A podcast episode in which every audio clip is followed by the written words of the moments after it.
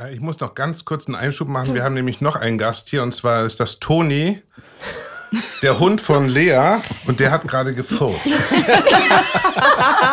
oh Mann, ich habe gehofft, das merkt das keiner. Ach du Schreck. Ich habe gedacht, du fragst jetzt Ich muss mal wissen, das ist ein sehr kleiner Raum. Gott sei Dank können die Zuschauer das nicht riechen. Es riecht auch irgendwie weihnachtlich. Der D-Haus Advents-Podcast. Heute mit Florian Lange, Lea Ruckpaul, Thomas Wittmann, Fünor Tadesse, Claudia Hübecker. Caroline Adambach. Hallo, äh, herzlich willkommen. Wir befinden uns heute mitten im dritten Advent und äh, freuen uns alle total, äh, für euch äh, heute da zu sein und eure Fragen zu beantworten. Äh, ich würde sagen, äh, wir starten jetzt auch gleich, oder? Mit der ersten Frage. Ja. Mhm. ja. Frohe Weihnachten. Also noch nicht. noch nicht eben. Fast ja, ja. frohe Weihnachten. Fast frohe Weihnachten. Also kurz vor frohe Weihnachten. Hallo, ich bin Henry. Meine Frage ist, in welcher Rolle habt ihr euch am wohlsten gefühlt? Oh. oh. Lieber Henry, ich habe mich am wohlsten gefühlt, als ich Alexander gespielt habe. Ähm, das ist ein elfjähriger Junge. Da musste ich gerade dran denken. Vielleicht bist du noch ein bisschen jünger als der, aber in der Rolle habe ich mich am wohlsten gefühlt. Und Thomas, du? Na, ich wollte nur sagen, es stimmt, da, da, da war ich ja dein Papa. Ja, da war der Thomas mein Papa, ja, als genau. ich Alexander war. Hast du dich genau. auch als Papa am wohlsten gefühlt? Oh, es geht so. Ähm. War ich etwa ein schlechter Sohn? Nein, du warst ein sehr, sehr, sehr lieber Sohn. Und äh, weiß nicht, muss ich überlegen. Der starb so früh, ne? Das war nicht so. Ja, der starb sehr früh. Meistens sterbe ich ja früh. Sehr oft sterbe ich früh, also weiß ich nicht. Die Figur. Wäre es ja auch immer gut, wenn man früh weg ist. Das stimmt. In guter Erinnerung bleibt. Jetzt musst du auch. Ja, genau. Ich spiele natürlich Linda gerne nach wie vor. Das haben wir ja schon ein paar Jahre auf dem Programm zum Glück. Und das ist immer wieder schön, weil es immer wieder neu ist und immer wieder ein Erlebnis. So, ja, Begegnung auf der Bühne, Begegnung mit dem Publikum und was zu spielen. So, das ist ganz schön, weil es sich auch weiterentwickelt. Das freut mich irgendwie, das erleben zu können wie so eine Figur oder überhaupt der ganze Abend sich so weiter bewegt. Das ist, das ist, macht Freude. Finde ich auch, hast du toll gespielt. Oh, vielen. Dank. Wie viele Vorstellungen hattet ihr bis jetzt? Gar nicht so sehr viele. Durch Corona fiel es ja oft aus oder war ja überhaupt Pause. Und es sind auch einige Vorstellungen deswegen auch ausgefallen. Also ich glaube, es war jetzt die 25. Oh. Das ist eigentlich nicht so viel für, was, 2019, oder? Ja, ist schon lang her, dass wir geprobt ja. haben. Mhm. Ja, also das fand ich auch gut. Da spiele ich ja Claudias Tochter. Aber ich muss sagen, jetzt im Märchen ähm, spiele ich den Sheriff. Und äh, da gibt es einen Moment, wo ich mich vom bösen König löse und äh, mich den Guten zuwende. Und ich kriege jedes Mal von 700 Kindern so viel Zustimmung und Applaus. Das ist so das Krasseste, was ich schön. bisher erlebt habe. Die sind immer auf der Seite des Guten und das ist so schön. Und Florian, deine? Meine äh, war Pögünd, das habe ich sehr gerne gespielt, weil es einfach eine ganz tolle Figur ist, finde ich. Eine sehr reiche Figur mit sehr viel Abenteuern und sehr vielen Erfahrungen und ich habe das einfach geliebt. Hm. Ja, äh, ich würde sagen, gehen wir auch schon zur nächsten Frage, oder? Hallo, mein Name ist Marie und ich würde gern vom Ensemble wissen, was mal auf der Bühne so richtig schief gelaufen ist und peinlich war. Vielen Dank und eine frohe Adventszeit.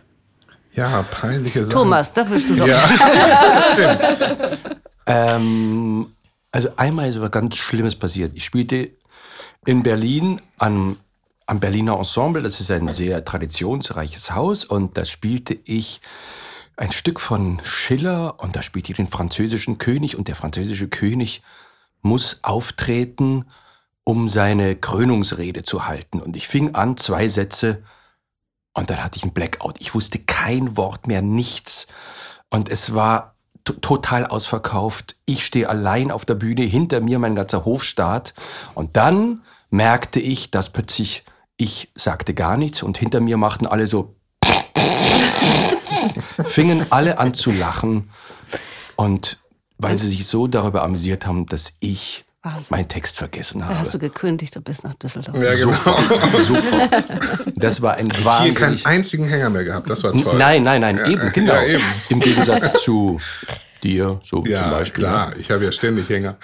Aber da war es wirklich so, da bin ich dann nach dem Theater nach Hause und nachts bin ich aufgewacht um drei Uhr nachts, vier Uhr, schweißgebadet, weil das war so schlimm. Achso, ich dachte, da ist dir wieder eingefallen.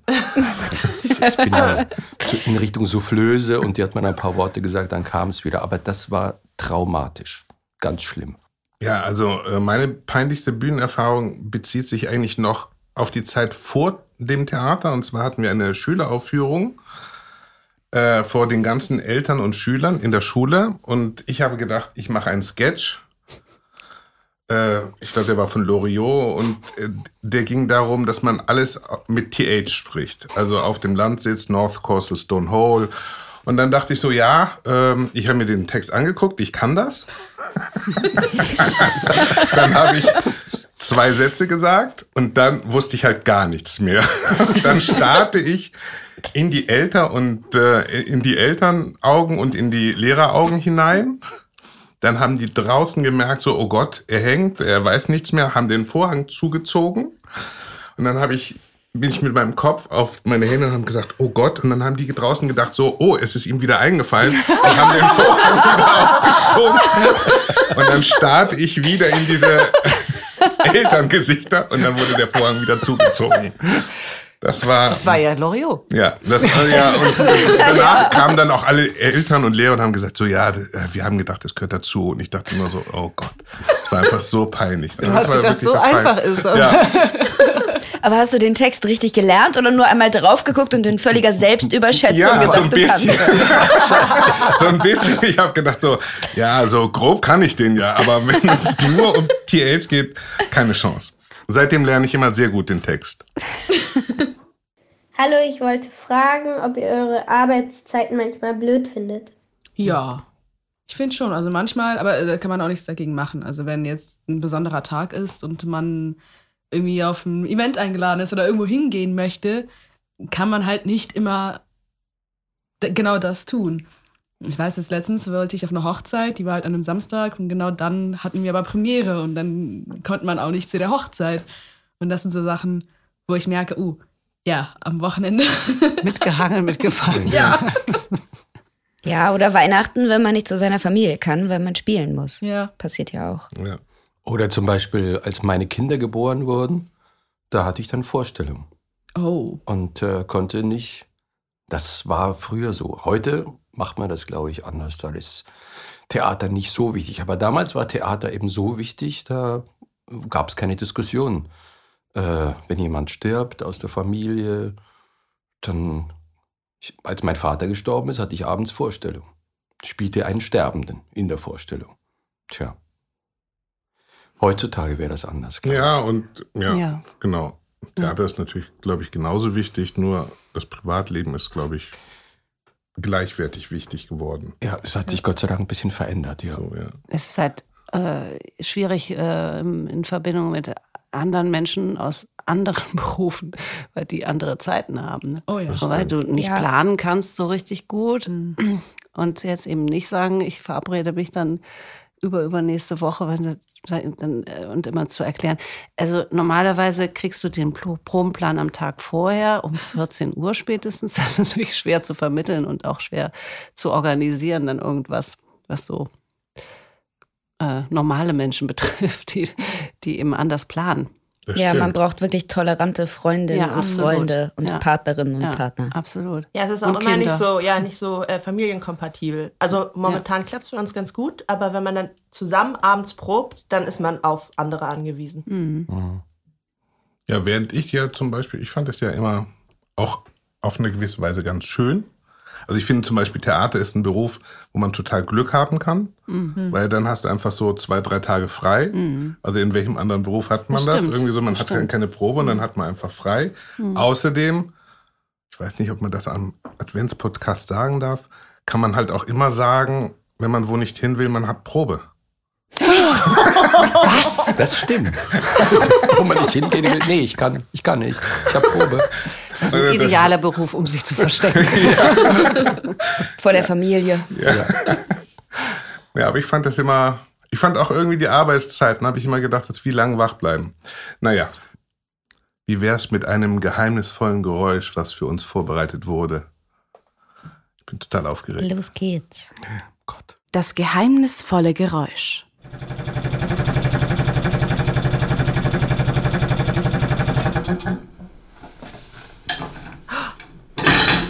Nähmaschine. Bei Lika in der Schusterei vielleicht. Eine Nähmaschine, also ich würde, ja, ich hätte eher an so eine Art Kompressor gedacht.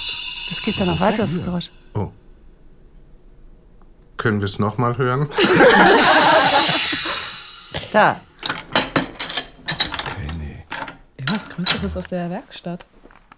Aber es ist bestimmt Aber da irgendeine wird Art frei. Kompressor. Ja, es wird ja dann nur.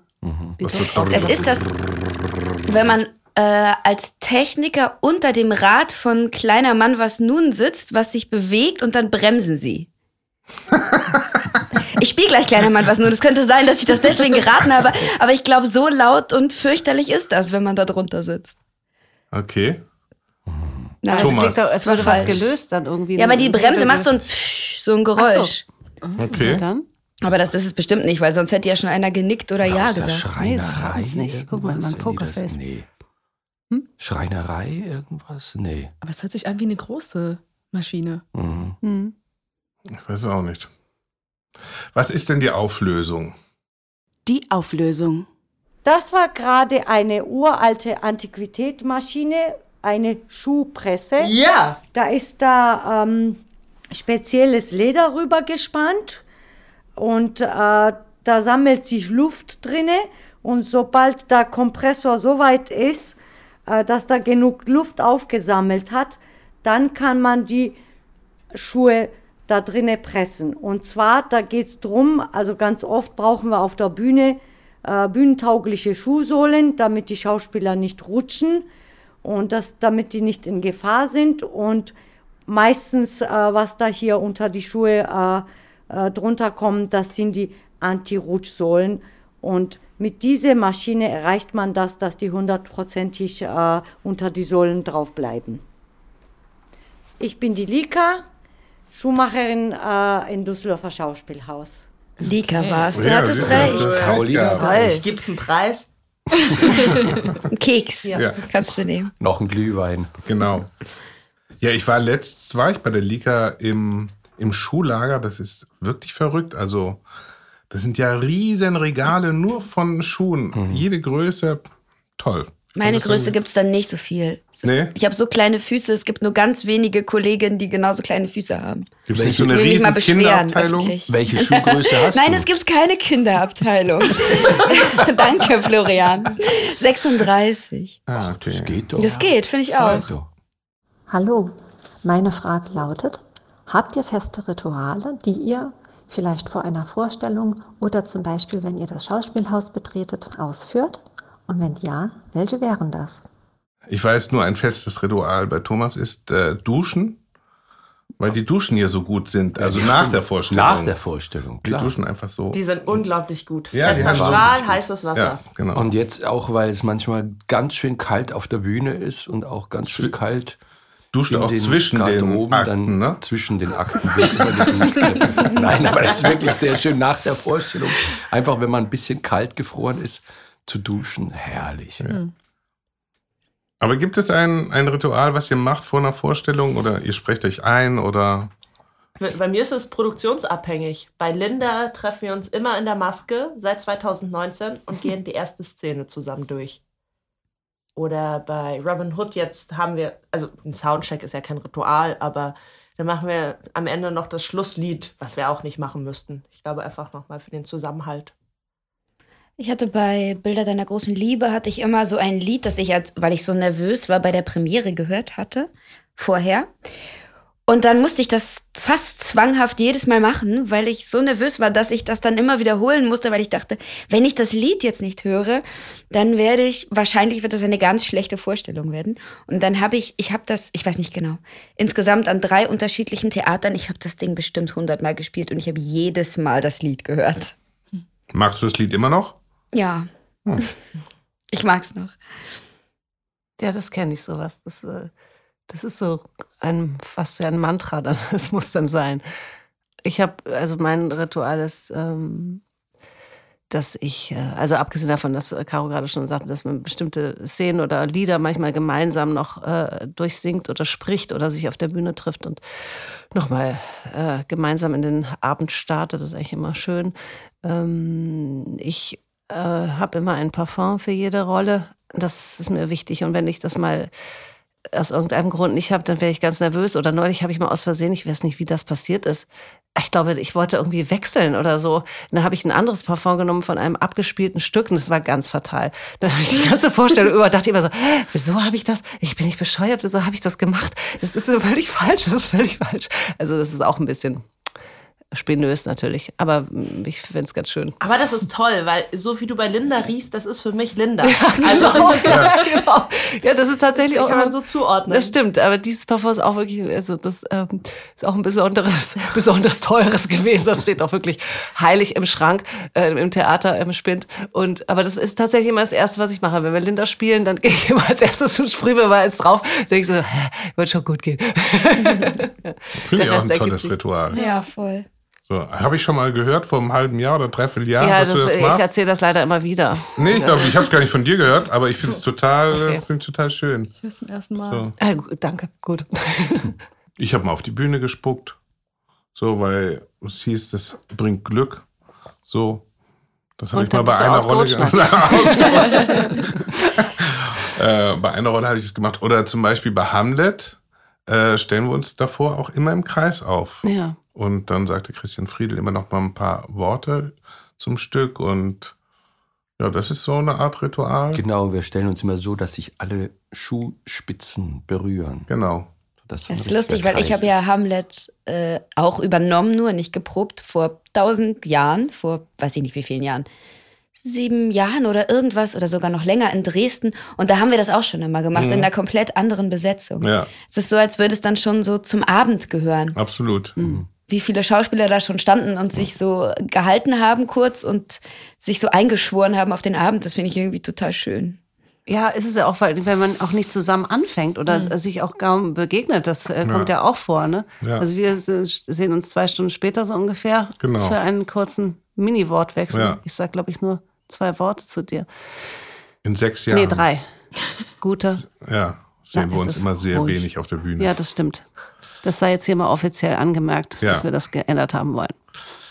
Ähm, ja, und der Thomas und ich, wir nehmen immer Heilpflanzenöl Stimmt. vor der Vorstellung zu uns. Genau. Ach ja? Dass wir einen sehr frischen Atem haben und alle uns immer sehr wohlwollend angucken, wenn wir ihnen entgegenkommen und sie ansprechen. Ja. Und ich esse immer, äh, ne, esse gern, ich tue mir so Fisherman Friends irgendwie vorher. Ist, Also ich putze mir ja immer die Zähne vor Ja, der Vorstellung. auch. Das ist auch das eine? Variante. Heilpflanzenöl ist viel schneller. Wahnsinn, wie viele Rituale ihr habt. Ja, ne?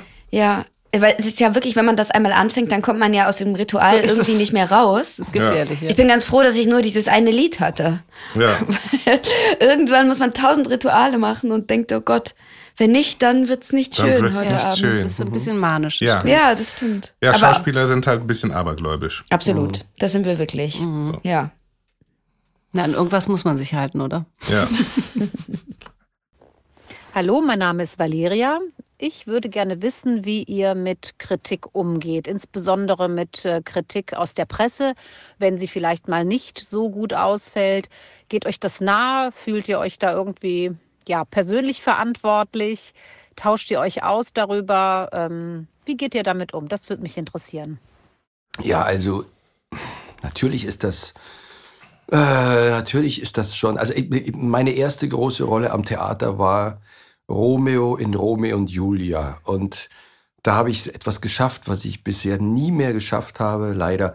Da gab es dann in der Bild-Zeitung eine Theaterkritik in der Bild-Zeitung und die Überschrift lautete Buhrufe für schlappen Romeo. Und das hat mich natürlich ziemlich ge ge schon getroffen. Ich war ein junger Schauspieler und habe mir das dann sehr, sehr zu Herzen Stimmte das genommen. denn? Es, glaube ich, war ein, ein Buhrufer, glaube ich, ein tatsächlich. Ich weiß es nicht, nicht viel. Es war kein Buhgewitter, aber und wir haben die Vorstellung, die war nicht kein großer Erfolg bei der Kritik, aber wir haben sie vier Jahre gespielt oder sogar länger. Also sie war beim Publikum wohl. Aber das hat mich sehr, sehr getroffen. Und das ist schon, ja, manchmal, wenn, es gibt ja Kollegen, die sagen, die sagen zumindest, ich weiß nicht, ob sie es tun, die lesen keine Kritiken, weil sie eben sich nicht beeinflussen lassen wollen und, äh, und weil es eben natürlich doch, wenn man jetzt eine schlechte Kritik über das trifft einen schon und äh, geht nicht ganz spurlos vorüber. Ja, ich lese keine Kritiken. Ah. Ich auch nicht. Okay. Ich lese sie immer sofort, aber ich habe jetzt auch noch keine essentielle Rolle am Theater gespielt. Ich bin ja auch eher neu. Und, aber ich finde immer ganz spannend, wie der Blick von außen ist. Ähm, weil, also wir setzen uns ja immer mit Kritik auseinander. Wir sind so sechs bis acht Wochen auf dem Haufen und dann setzt man sich ja mit einem Thema auseinander. Und ich finde es oft ganz spannend, wie dann von außen darüber geschrieben wird und ärgere mich dann ganz oft über Kritiken oder so. Aber ich äh, zum Glück äh, hatte ich persönlich noch keine. Ich glaube, dann würde ich auch keine mehr lesen wollen oder so. Ja, es kommt ja auch immer drauf an. Also ich meine, wenn jetzt äh, jemand, äh, ein Mensch des Vertrauens sagt, er liest das, also es muss jetzt nicht nur Jubelhymnen sein, sondern auch irgendwie was, was einen tatsächlich äh, weiterbringen kann, dann lese ich schon Kritiken. Also so ganz pauschal kann ich es gar nicht verneinen. Aber ich habe mir das auch als, auch als junge Schauspielerin, als es dann irgendwas war, was mich unheimlich getroffen hat, und dann dachte ich so, nee, ich mache das nicht mehr. Es geht natürlich nicht glatt, weil dir natürlich alle äh, liebevollen äh, Kollegen, Kolleginnen da doch was mitteilen. Also insofern stimmt das natürlich nicht. Man kann sich ja gar nicht verschließen. Gar nicht so schlimm, Claudia. Naja, genau. Ich weiß nicht, was die haben. Mir hat's gefallen. Nee, aber ähm, nein, es geht ja auch eigentlich eher um sowas. Äh, also ich habe so manchmal, da hätte ich das Bedürfnis, dann darüber zu sprechen mit dem Kritiker oder der Kritikerin, äh, um, um dahinter zu kommen, was ist das jetzt, was äh, sie oder ihn bewogen hat, äh, das so zu finden. Also das würde mich eigentlich mehr interessieren als jetzt. Und natürlich ist, ist die Vorstellung, steht irgendetwas über deine Arbeit, also ob das jetzt gut ist oder schlecht, in der Zeitung. Das können alle lesen. Es bleibt auch einfach für immer da. Und die Aufführung verschwindet und ist weg. Aber es bleibt immer dieses eben Buchrufe für einen schlappen Romeo übrig, obwohl du vier Jahre das Stück gespielt hast und das was, äh, was ganz anderes erlebt hast. Aber das ist jetzt ja noch jetzt, ja, Jahrzehnte, ich will nicht übertreiben, Jahre später erzählt. Das ist doch, das ist doch wirklich, also das ist doch wirklich eigentlich ganz schön schlimm. Und das ist auch, äh, ich weiß nicht, also ich, ich bewundere das, wenn, wenn, wenn Leute sagen, äh, ja, das, ich, ich lese es alles und äh, äh, gehe damit um. Ich kann mir das immer nicht so ganz vorstellen, aber es ist vielleicht auch eine Frage. Ja, ich bin Äh. einfach neugierig oft irgendwie und äh, ich lese tatsächlich alles. Und ich habe die Bild-Zeitung aufgehoben bis heute. Ja, das ist gut. Weil ich dachte, das. Das hast du nie ich wieder erreicht. Nie, nie. Inzwischen schreibt die Bild-Zeitung, glaube ich, auch keine Theaterkritiken mehr. Und wenn nur ganz gut über dich. War da auch Absolut. ein Bild dabei von dir? Oder? Ich glaube So nicht. wie du Hier so sehen Sie den schlappen Romeo. Aber es, es ist lustig, weil meine allererste Theaterkritik, die in der Zeitung stand, war, glaube ich, entweder noch am Ende der Schauspielschule oder kurz danach, war wie Sommertheater mitgespielt. Da stand, die Aufführung scheitert nicht zuletzt am szenischen Unvermögen von Florian Lange. Da dachte ich auch so, wow. Das war schon, ähm, also ich, deswegen finde ich es so lustig, weil du auch so genau den Wortlaut noch äh, weißt. Also insofern, das natürlich trifft einen das und wir hatten ja, wir hatten ja auch mal äh, in unserem Theater hatten wir ja auch schon Kommunikationsworkshops und da wurde gesagt, ähm, eine negative Sache, da brauchst du sieben positive Sachen, um dieses eine, diese eine negative Sache auszugleichen. Das Also ich brauche auch- 70 und deswegen Ja. lese ich dann lieber Ja, keine ja. schlechten Kritiken.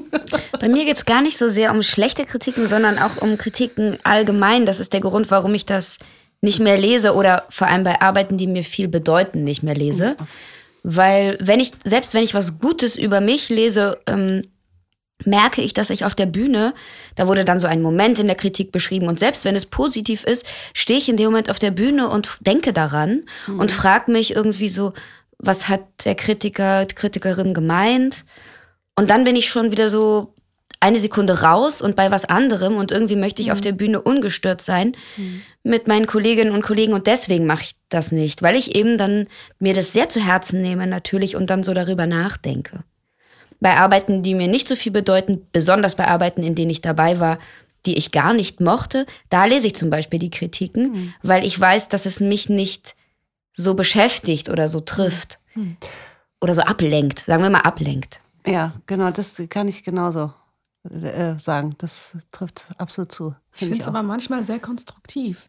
Also klar, es gibt Kritiker und Kritikerinnen, die einfach nur darauf aus sind, die Leute fertig zu machen und auch die ganze Inszenierung fertig zu machen und dann kann man solche Sachen eigentlich auch wieder in die Tonne werfen. Ähm, aber dann gibt es halt Leute, die wirklich, wie wie soll ich sagen, so mit erfahrenen Augen auf das schauen, was sie da gerade sehen.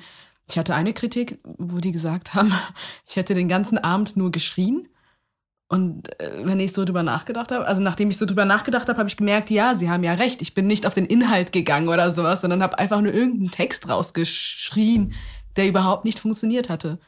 Und sowas hilft dann auch wieder.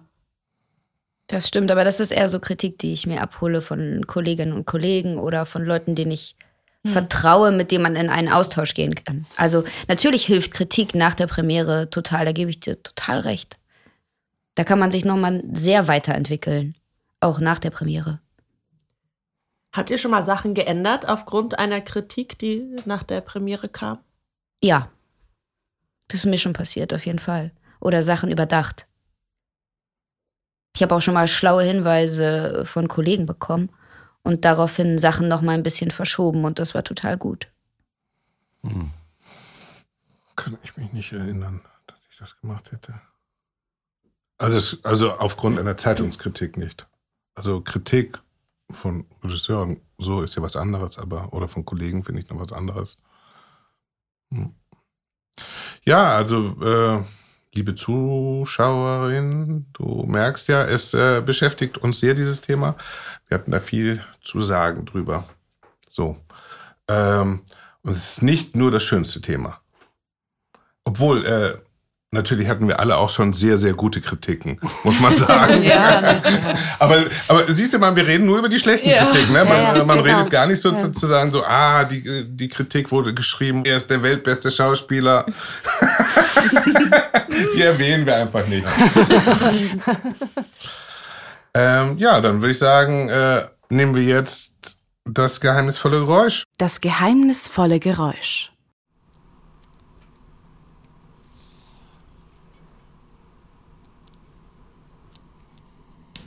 In der Maske werden Haare geschnitten.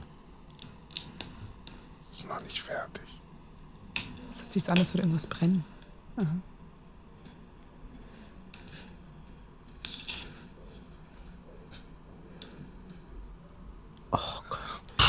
Puh. Das ist aber wirklich sehr geheimnisvoll. Eine Technikerin, die etwas mit Feuer bearbeitet, Metall vielleicht. Okay. Ich finde die Maskenidee von Thomas sehr Ja. gut. Ich würde sagen, das ist dieses, jemand schneidet dieses doppelseitige Klebeband, das man unter die Mikroports klebt und zieht es dann so ab. Aber dieses Rauschen, das ist Ja. doch irgendwie so ein Luftzug. Das klickert so. Ich dachte auch. Ja, das vielleicht- dachte ich, ist die Schere vielleicht. Ich dachte, es sind so Lockenstäbe, die erhitzt werden. Ich habe eher einen Kamin Was wird ja gedacht. Ja, Auf jeden Ja, Fall. es- Kaminfeuer. ja, knistern, ne? Kaminfeuer. Ja. Die haben doch diese, diese komischen Stäbe in der, in der Maske, wo Ja. die. Ah. Äh, Lockenstäbe. Ja, das genau. meine ich ja. Ja, eben. Oder jemand bearbeitet was mit Farbe. Das kann ja alles sein. Ja, das ist wirklich schwer. Ja, Ein Bühnenbild wird bemalt. Ja das könnte auch so eine Tackermaschine sein. Ja, das für Die viel lauter, überhaupt oder? nicht in Gebrauch ist, sondern nur eingesteckt. Äh, keine Ahnung. Ich, äh, ich, würde, ich würde bei den Lockenstäben bleiben. Die Auflösung. Das ist das Geräusch der Knüpfnadel, die durch ein Tüllgewebe gezogen wird für die Perücke der Produktion My Private Jesus im kleinen Haus. Jutta Ross, stellvertretende Chefmaskenbildnerin der Abteilung Maske. Ja, aber wir lagen wenigstens irgendwie wieder mit Maske, so ein Maske. bisschen Einigermaßen. richtig, Ja, ne? echt, Ja. ja. So, finde ich toll. Ähm, wir nehmen die nächste Frage. Wir sind gerade so im Flow. Ja, hallo. Äh, mich würde einmal interessieren, ob die Schauspieler bzw. Schauspielerinnen auf der Bühne äh, mitbekommen, denn während des äh, Stückes Zuschauer den Saal verlassen und manchmal sogar mehrere, ob äh, die Akteure auf der Bühne das in irgendeiner Weise irritiert und äh, wenn sie das dann mitbekommen. Ja, man bekommt es mit. natürlich, man bekommt wahnsinnig viel mit aus dem Zuschauerraum. Und natürlich stellt man sich die Frage, warum derjenige den Saal verlassen hat. Haben Sie etwa die Kritiken gelesen? Ich habe mal eine Produktion gespielt, auch hier. Da sind extrem viele Leute gegangen, aber halt auch mit ihrer Wut haben sie den Raum verlassen. Ich glaube, das schwingt auch immer noch mit, wie die Leute gehen. Und ähm, jetzt am Jungschauspiel ist es so, dass die Kinder sehr häufig auf Toilette müssen. Das kriegt man auch mit, aber da macht man sich keine Gedanken, die gehen und die kommen. Und es gibt jetzt so ein neues Format bei uns, das habe ich noch nicht gespielt, das heißt irgendwie Relaxed Performance, glaube ich. Da sind die Türen dann offen. Also da ist es möglich, raus und rein zu gehen, sozusagen. Das weiß man dann vorher, aber da ich es noch nicht erlebt habe, weiß ich nicht, wie sich das anfühlt. Müssen wir mal die Kolleginnen fragen, die das schon gemacht haben. Ja, ich habe das schon mal erlebt. Ähm, also vor 17 Jahren, es gab so eine inzwischen legendäre Aufführung von Macbeth. Man darf das ja nicht sagen, das Scottish Play. Und da war das tatsächlich so, da wollte der Regisseur, dass die Türen von Anfang an aufbleiben. Aber einfach nur, weil der fand es gut, wenn das alles nicht geschlossen. Und da war es eben so, dass nach 15 Minuten ungefähr ein Drittel des Zuschauerraums leer, also die, äh, gingen. Ein Drittel der Leute gingen unter Protest, lautstarker Protest. Und das war schon, das war schon ganz schön äh, heftig und damit habe ich nicht gerechnet. Aber es war dann ganz schön, der, der Rest, der dann blieb, die zwei Drittel, die haben es dann ziemlich gefeiert. Aber das war, das habe ich so extrem noch nie erlebt. Und äh, ja. Aber ist ja auch immer nur bei der Premiere dann so, dass man da so äh, schockiert ist Eben. darüber, dass die Leute gehen, weil dann pendelt sich das doch meistens dran, immer so ein du. bisschen. Ja, es pendelt sich dann so ein. Also ich hatte auch eine Vorstellung, das ist, ist immer die Hälfte des Saals rausgegangen. So, also das wusstest du aber schon, wenn du angefangen hast, die Vorstellung zu spielen, die Hälfte wird, wird aufstehen und rausgehen. Aber bei Macbeth wusstet ihr das auch, oder? Nee. Das hat sich doch Nee, gehalten, das passierte oder? dann später eben nicht mehr. Doch, ich war ja, als ich ihr anfing, Doch, ja. 2000. Nee, aber da war, dann wurde, dieses eine Stück wurde von Amelie Niermeier übernommen. Das, Das war stimmt, das einzige das Stück. stimmt, das Und i- das war inzwischen zum Theatertreffen eingeladen worden. Eine sehr renommierte, äh, ähm, preisgekrönte Inszenierung also. Äh, und, aber es traten halt mehrere nackte Männer auf, nicht wahr? Das Mhm. war der Grund. Und, äh, und das Tiramisu, ich, Genau, mehr genau. sage ich nicht. Das kann man sich denken. Und, ähm, und das war, und ich war wirklich, äh, ich war ja da neu, also ich war neu, ich hatte hier noch nicht angefangen. Ich hatte mir das angeguckt und ich war dann schon ein bisschen erschrocken, als da plötzlich so viele Menschen aufstanden und so entrüstet den Saal verließen, weil ich so dachte, also ich meine, das läuft jetzt schon so paar Ja, Jahre das schon, das oder stimmt, aber- also zumindest längere Zeit und man könnte mitgekriegt haben, dass da nackte Männer auf der Bühne sind und so und überhaupt wie der Charakter der Inszenierung ist, also weil es ja eben so eine preisgekrönte Inszenierung war. Da war ich schon ein bisschen erschrocken. da Ja, dachte ich, das kann ja heiter werden. wenn nee, nee, das war also das, aber in meiner Erinnerung, gut, da sind immer einzelne Leute gegangen, das stimmt. Hm. Aber es war eben in der Premiere ganz extrem, weil er wusste. viele, oder? Ja, und wir haben auch, wir wussten zwar, wir machen da ganz wirklich krasse Sachen und alles Mögliche, sehr spielerisch und total radikal, aber man hat irgendwie diesen Moment, dass man das dann, dass man das dann mal vor Publikum zeigt. Es war irgendwie, es war dann, wir wurden gebeten, diesen Gedanken ein bisschen zurückzuschrauben vom Regisseur. Ja. Und dann, als das Publikum da war und tatsächlich so dann reagiert hat, waren wir, hat uns aber in dem Moment nicht so sehr gestört. Wir haben dann einfach schön weitergespielt und genauso offensiv. Und ähm, dann anschließend, dann hat sie das herumgesprochen, war Ekelskandal am Schauspielhaus und Auch so. Bildzeitung, oder? Aber nur weil ihr nackt wart oder? Nein, ja, auch, aber weil wir all, alles Mögliche da getrieben Mit haben. dem Tiramisu halt. Und mit dem Tiramisu, eben, genau. Und, aber, äh, ja, da sind dann einzelne Leute, glaube ich, immer wieder rausgegangen. Aber so extrem wie der Premiere war es nie, nie mehr. Jetzt ist für mir hat es schon gereicht. Ich war, Ja, schon, gut. ich war schon richtig erschrocken, dass hier so ist, dass die Menschen immer so fluchtartig. Nee, Naja. so. Aber ganz so schlimm ist es ja nicht. Nee, Ja. Oder wir sind braver geworden vielleicht. Nein, Naja, das und wenn auch- die Leute rausgehen, ich finde es auch nicht so wahnsinnig dramatisch eigentlich. Nee, schlimm ist es Nee. nicht. Das ist halt die Das Frage ja auch, okay. wie man, wie man selber zu dem steht, was man auf der Bühne Genau. macht. Wenn man das Ja, irgendwie zu 100 Prozent vertritt, was wir damals gemacht haben, Hm.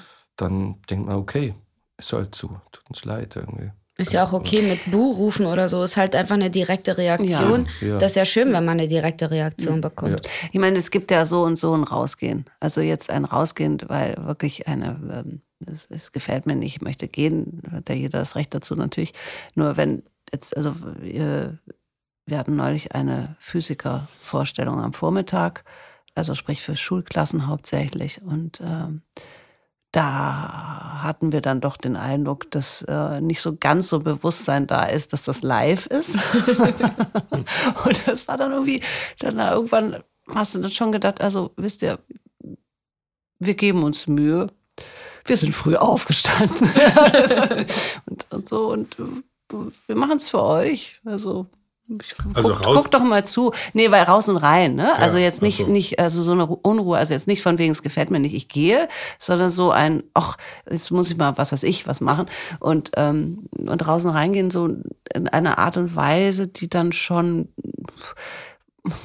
also ich finde schon, dass dann auch eine Vorstellung kann auch darunter leiden. Also ich finde jetzt nicht, dass es so völlig äh, kein, also dass es keinen Einfluss hätte oder Ja. so. Aber Ich versuche es eigentlich immer zu ignorieren. ja, Weil ähm, Klar, aber- wenn ich darauf achte, Hm. kann ich nicht darauf achten, mit meinem Partner, mit meiner Partnerin zu Klar. spielen. Ja. Aber wenn es halt, wenn es so eine ständige, also ich meine, auf der Bühne möchtest du ja schon die Leute fesseln, dass sie dir zugucken, dir zuhören. Und wenn das so offensichtlich nicht passiert, äh, ist die Verabredung nicht eingehalten. Ja, dann ist es nicht, also dann wird es so sinnlos. Weißt du, dann, dann, dann kann, also ich meine, das ist jetzt Extremfall, das ist ja nicht, wenn jetzt irgendwie fünf Leute rausgehen oder so. Aber Aber also, es ist nur ein Extremfall für den Abendspielplan, weil im Kinder- und Jugendtheater ist das Hauptpublikum ja, das sind Jugendliche Ja. und die reagieren massiv. Ja. Und ähm, dort wird es nicht immer als schlecht bewertet. Ja, ja. Also da passiert Ja. was, das ist ein anderer Verarbeitungsprozess Ja, mag und sein. das ist oft auch, also es fühlt sich anders an und es fühlt sich auch kacke an, wenn man beleidigt wird. Und ähm, da passieren wilde Sachen, aber es ist tendenziell eigentlich schon was Gutes. Aber es ist trotzdem schwer, in der Konzentration zu bleiben, ne? Ja, ja, also beziehungsweise es ist, wird dann so ein bisschen freudloser, finde ich. Also wenn wenn es so, also ich weiß nicht, ich, ich empfand es zumindest so, dass Rausgehen aus Protest ist irgendwie ganz gut. Ja, ja, das ist was aus anderes. Desinteresse ist Genau, Desinteresse. wahrscheinlich Das eher ein bisschen verletzend. Ja. So, glaube ich, kann man ganz gut Ja, zusammenfassen, vielleicht so. Äh, haben wir denn noch eine Frage? Hallo, hier sind Salome, Amy und Carlotta und wir wollten fragen, ob man einen guten Schulabschluss für, eine, für den Schauspielberuf braucht oder ob das auch ohne Abitur und gute Noten klappt. Genau. Sollen wir das jetzt Schule. gleich unisono beantworten? Geht auch ohne. Das sind äh, hochbegabten Studiengänge, in Anführungszeichen. Also man hat Vorsprechen und Ja. wenn die dich gut finden, dann, dann nehmen die dich. Also, eine Geschichte kann ich dazu erzählen. So, weil es ist natürlich, äh, tendenziell brauchst du natürlich kein Abitur. Ich äh, bin vorsprechen gegangen, das allererste Mal mit 17 Jahren. So, ich habe äh, Schule gemacht und parallel noch eine Ausbildung. Und da war ich in Hamburg vorsprechen. Und äh, lief auch alles ganz gut. Und danach haben die Lehrer gesagt: So, ähm, weißt du was? Ähm, dumme Schauspieler gibt es genug. Mach doch einfach noch eineinhalb Jahre Schule und dann kommst du wieder vorsprechen und dann nehmen wir dich. Und das habe ich dann gemacht. Und sie haben So, dich genommen? Sie haben mich, äh, sie haben mich da nicht, ich habe dann an, mich da nicht genommen, die waren alle weg. Nein, ich äh, war dann an einer anderen Schauspielschule, aber ich habe mir das zu Herzen genommen, dass sie das gesagt haben. Ja. Es So. war doch früher so, dass auch sehr oft junge Leute Schauspiel studiert haben mit 16, 17, oder? Also das habe ich irgendwie, also bei Schauspielern, mit, die ein bisschen älter sind als ich, gesehen, dass sie oft so früh angefangen haben zu studieren. Es war jetzt in meiner Zeit nicht mehr, also so häufig, dass wir 16, 17 waren. Man hatte so um die 20. Ja, bei uns waren die jüngsten 18. Und das war schon so krass. Du Mhm. bist 18, du bist ja noch ein Kind. Hm. Wo wir selber nicht viel älter waren. Ich finde schon, dass das Theater sich in alle Richtungen mehr Menschen öffnen sollte, die nicht Akademikerinnen oder Kinder von Akademikerinnen sind. Also ich finde, dass da ein bisschen ein blinder Fleck ist und ich finde schon sehr viele Dinge am Theater ziemlich elitär. Also ähm, man fühlt sich ein bisschen wie ein blinder Fleck oder ein Scharlatan oder so, wenn man da durchläuft und nicht aus einem Bildungsbürgerhaushalt stammt. Ich finde, da ist das Theater manchmal ähm, ganz schön arrogant. Und ich finde nicht, dass man ähm, irgendeinen bestimmten Abschluss braucht, um diesen Job zu machen. Und offiziell braucht man das auch nicht, aber es gibt schon Schauspielschulen, die irgendwie lieber Abiturientinnen und Abiturienten nehmen. Braucht man das offiziell nicht? Nein, Mhm. offiziell braucht man das nicht. Dann kann man so eine Sondergenehmigung bekommen und so. Ich habe zum Beispiel kein Abitur. Ja, es gibt aber nicht viele, die es nicht Ich bin haben. der blinde Fleck. Ja, der Florian ist der gute blinde Fleck. Nein. Die Gut, Tür dass in die das jetzt endlich mal Welt. rausgekommen ist. Ja. Aber es ist bei vielen schon künstlerischen alle. Studiengängen so, auch Ja, ähm, zum Beispiel an der UDK, wenn du irgendwie was mit Kunst machen willst, dann gibt man Mappen ab und dann werden die Mappen bewertet. Ah, was ja. ich auch richtig finde, weil das Ja, Ich erinnere nur noch die Sachen, die man da alle einreichen musste Ja. auf den Schauspielschulen. In, äh, auf den bayerischen musste man ja auch ein Polizei, Polizei. Äh, ein äh, Führungszeugnis, ne? Ja. Genau, das kostete auch richtig viel Geld. Mhm. und ein HNO-Zeugnis und so, ne? Dass die Stimme. Ach Immer noch. ja, Immer stimmt. noch. Das hat sich nicht verändert. Aber ich, Immer noch? Ja. Auch ein Also bei uns Führungszeugnis? Nee, Führungszeugnis nicht. Aber von Ich habe das Führungszeugnis noch für München Hausarzt. gebraucht. Ja. Ah, wo hast ich du hatte das studiert? auch. Äh, In Salzburg. Ah. Aber auch, ich bin ja auch erst, ich habe 16, 2016 studiert, da habe ich es noch gebraucht. Ich war in der Everding und da haben, hat man es auch gebraucht. aber ich finde, was du sagst, das, das stimmt, aber auf der anderen Seite denke ich so, ähm, es gehört doch eine gewisse, also das widerspricht ja, glaube ich, gar nicht, aber ich finde, es gehört eine gewisse, und ich würde mir wünschen manchmal, dass eine gewisse Lebenserfahrung dazu gehört, äh, wenn man anfängt, eine Schauspielschule zu machen. Also wenn man jetzt irgendwie 16 ist und noch relativ wenig erlebt hat, vielleicht in seinem Leben, dann kann das unter Umständen auch auf einer Schauspielschule Probleme geben, weil man da mit Themen konfrontiert ist, für die man dann vielleicht doch eine, ja, eine gewisse Lebenserfahrung braucht.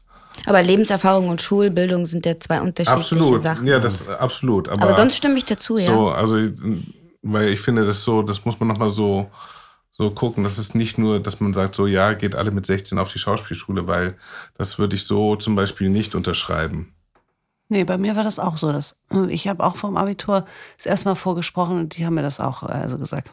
Ein bisschen, früh. Also, aber das hat natürlich nichts mit dem Abitur zu tun. Das Genau. hat einfach nur mit Zeit zu tun, aber das ist ja auch bei jedem anders. Das kann man ja gar nicht so pauschal beantworten. Ja. Also gibt sicher auch 16-Jährige, die bereit sind. Nee, aber das stimmt schon, was du sagst, Florian. Also bei mir war es so, ich habe direkt, bin direkt nach dem Abitur auf die Schauspielschule und war dann mit 20 schon am Theater.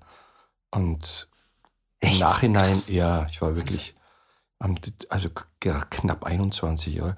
Und war irgendwie, sah aus wie 15, nein, ich weiß nicht. Aber es war, und ja, es war irgendwie ganz cool. Aber im Nachhinein habe ich gedacht, es wäre gut gewesen. Ich hätte noch doch sowas wie Zivildienst gemacht oder sowas. Einmal ein bisschen was vom Leben, von der Realität erleben und nicht immer dann in diesen Elfenbeinturm, Theater, Stadttheater wechseln. Und da ist ja dann oft die Gefahr, dass man so in seinem eigenen, in seiner eigenen Soße vor sich hin kocht und sich nur um sich selber dreht und äh, gar nicht weiß, was eigentlich im Leben draußen alles passiert.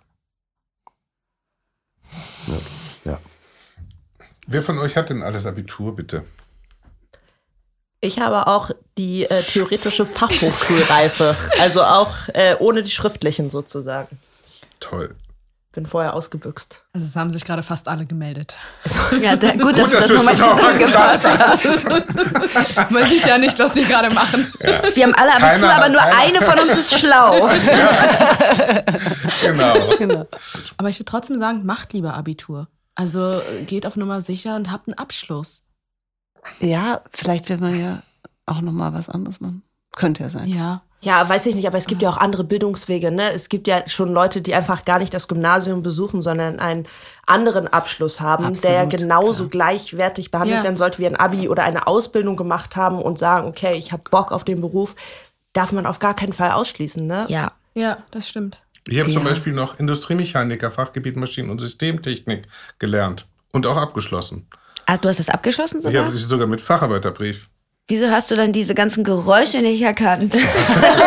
Du meinst das, äh, das Perückenknüpfen? Nee, aber das ist Nein, das super. andere. Ja, aber das ist super, Florian, weil immer, wenn ich bei mir einen Schrank aufbauen will, dann rufe ich Florian an. Genau, und das der geht schweißt dann ganz den. schnell. Zack. Und so ist super. Ja. Ich bräuchte zwei Tage, Florian macht es in fünf Minuten. Schweißen und Ist das hämmern. wahr? Ja, das hab genau. ich nicht gewusst. Doch. Ich habe ja auch Ja. nur zwei Worte mit dir gewechselt bisher. Hallo, hier ist Melanie. Und zwar, ich habe eine Frage. Ist es eigentlich schwer, so, also für Sie, ähm, so von den fremden Leuten so irgendwie, keine Ahnung, irgendwas zu machen und so? Weil für uns Kinder ist es natürlich peinlich und so, aber wenn man das so zusieht, wie äh, sie das machen, ja, das äh, sieht so einfach aus. Deswegen, ja, bin ich gespannt. Ja, ähm, ich finde auch, es ist auch total peinlich. Also, äh, ehrlich gesagt. Weil, äh, also vor jeder ersten Probe oder vor jedem ersten Stück, was man macht, ist es unglaublich peinlich. Also ich komme da immer hin, man lernt den Text zu Hause und denkt dann so, und dann biete ich das an und es wird richtig toll. dann ist man auf der Probe und macht es und denkt so, oh, ist das peinlich. Und das beste Mittel gegen Peinlichkeit ist, wenn man was kann, finde ich. Und dafür üben wir halt. Und dafür üben wir acht Wochen im besten Fall. Und dann ist es auch nicht mehr peinlich, weil man dann halt genau weiß, was man macht. Und das bewahrt einen, finde ich, ganz extrem vor Peinlichkeit, weil man es dann kann und man ist nicht mehr am ersten Probentag. Also so geht's mir. Ich bin total auf deiner Seite. Ich schäme mich auch sehr, sehr oft und bin ganz schüchtern und muss das immer überwinden. Ja, danke, dass du das gerade heute gesagt hast. Ich fange nämlich gerade eine neue Produktion an. Deswegen auf dem Weg hierher solche Gedanken gehabt. So, warum ist es immer wieder dasselbe? So peinlich. steht, denkt, ah. Und dann habe ich mich auch versucht zu beruhigen, dass es vielleicht dann, wenn wir das ein paar Mal geprobt haben, dann Ich finde aber auch Ähm. manchmal noch im sehr späten Probenprozess, wenn sich einige Sachen immer noch nicht erschlossen haben.